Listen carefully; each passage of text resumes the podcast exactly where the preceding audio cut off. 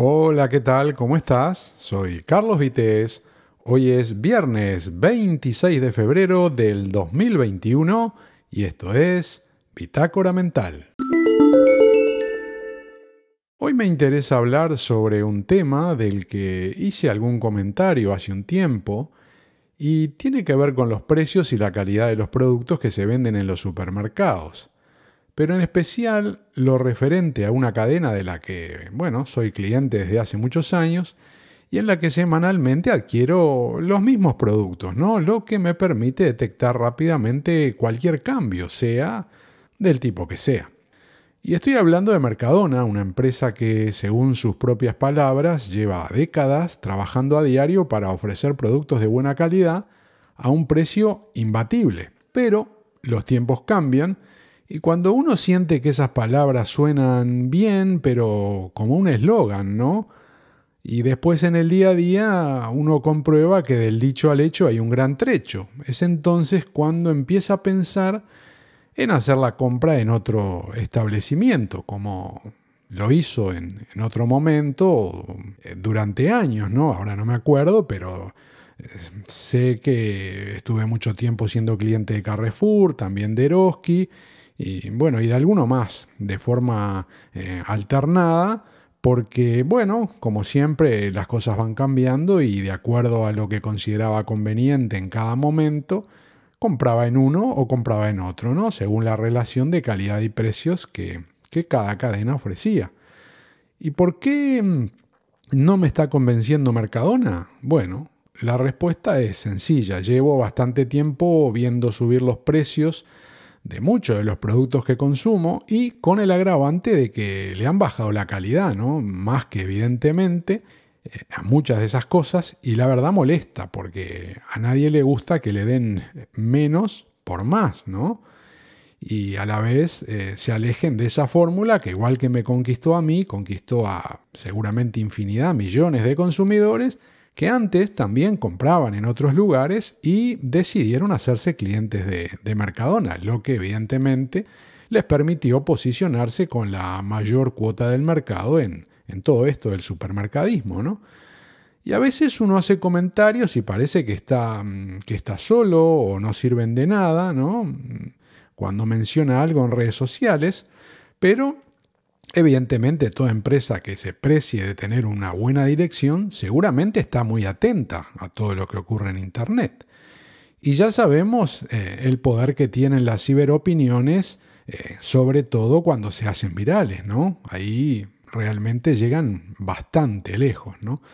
Y no estoy diciendo que lo que voy a comentar a continuación sea fruto de quejas en redes sociales, pero no tengo dudas de que las han visto, porque, bueno, yendo al grano, como se dice, si falla una crítica o muchas, ¿no? En redes sociales, hay algo que no falla nunca.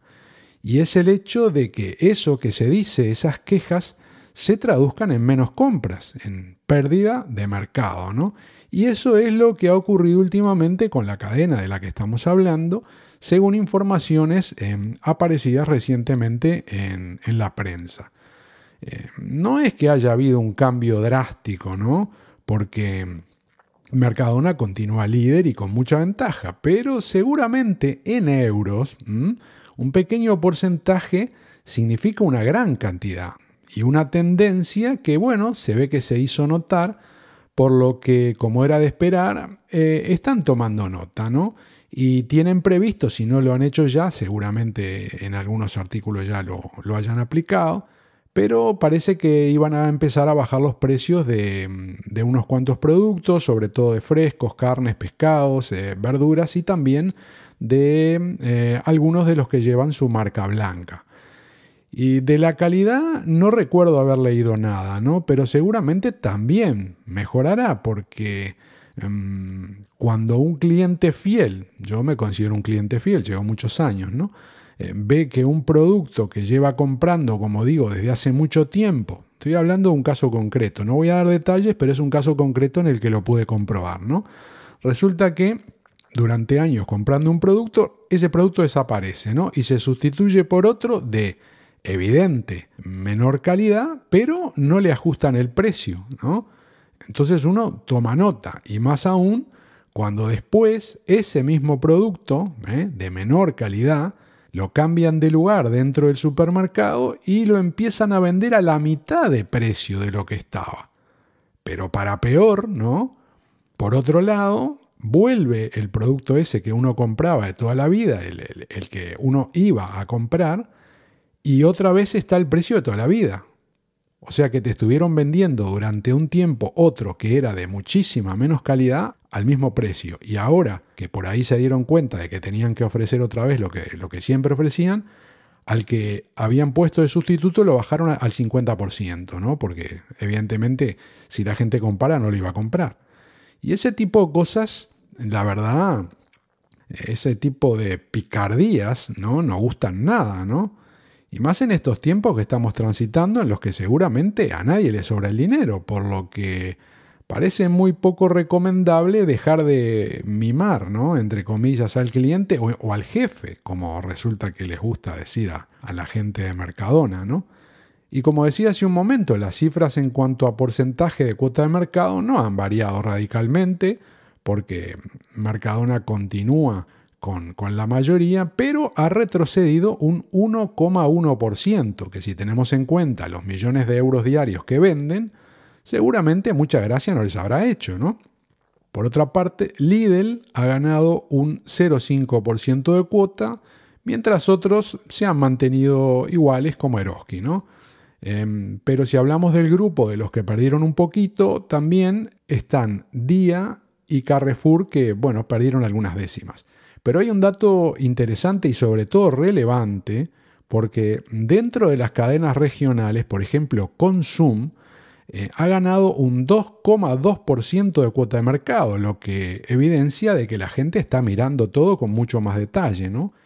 En fin, como decía, eh, los cambios no son radicales ni mucho menos, pero eh, ya se sabe que la información es poder, ¿no? Y los datos del 2020 muestran cambios que pueden ir a más o no, vaya uno a saber, ¿no? Todo esto va a depender de cómo afronten las diferentes cadenas esta situación, ¿no? Y los planes que pongan en marcha. De momento, Mercadona sigue teniendo la mayor cuota de mercado y como líder representa el 24,5% del pastel, a pesar, como dije, de haber retrocedido un 1,1%. Después le sigue Carrefour con un 8,4%, Lidl con un 6,1%, Día con 5,8% y Eroski con 4,8%. Pero las cadenas regionales 14,32%, que es interesante, ¿no? Y después el resto del supermercadismo tiene el 32,7% de cuota. Por lo que seguramente las cifras del primer semestre de este año 2021 y sobre todo, digo yo, las del cierre de este año en curso, eh, la van a estar siguiendo muy de cerca, ¿no? Porque cada décima eh, que se pierde o, o se gana son millones de euros en las cuentas de resultados. Y nadie quiere ir a menos porque evidentemente no estamos hablando de ONGs, ¿no? sino de empresas configuradas para generar el mayor beneficio posible. Y seguramente por ese motivo y la situación actual, puede que sea el momento para tener en cuenta más que nunca aquello de que el que paga, manda.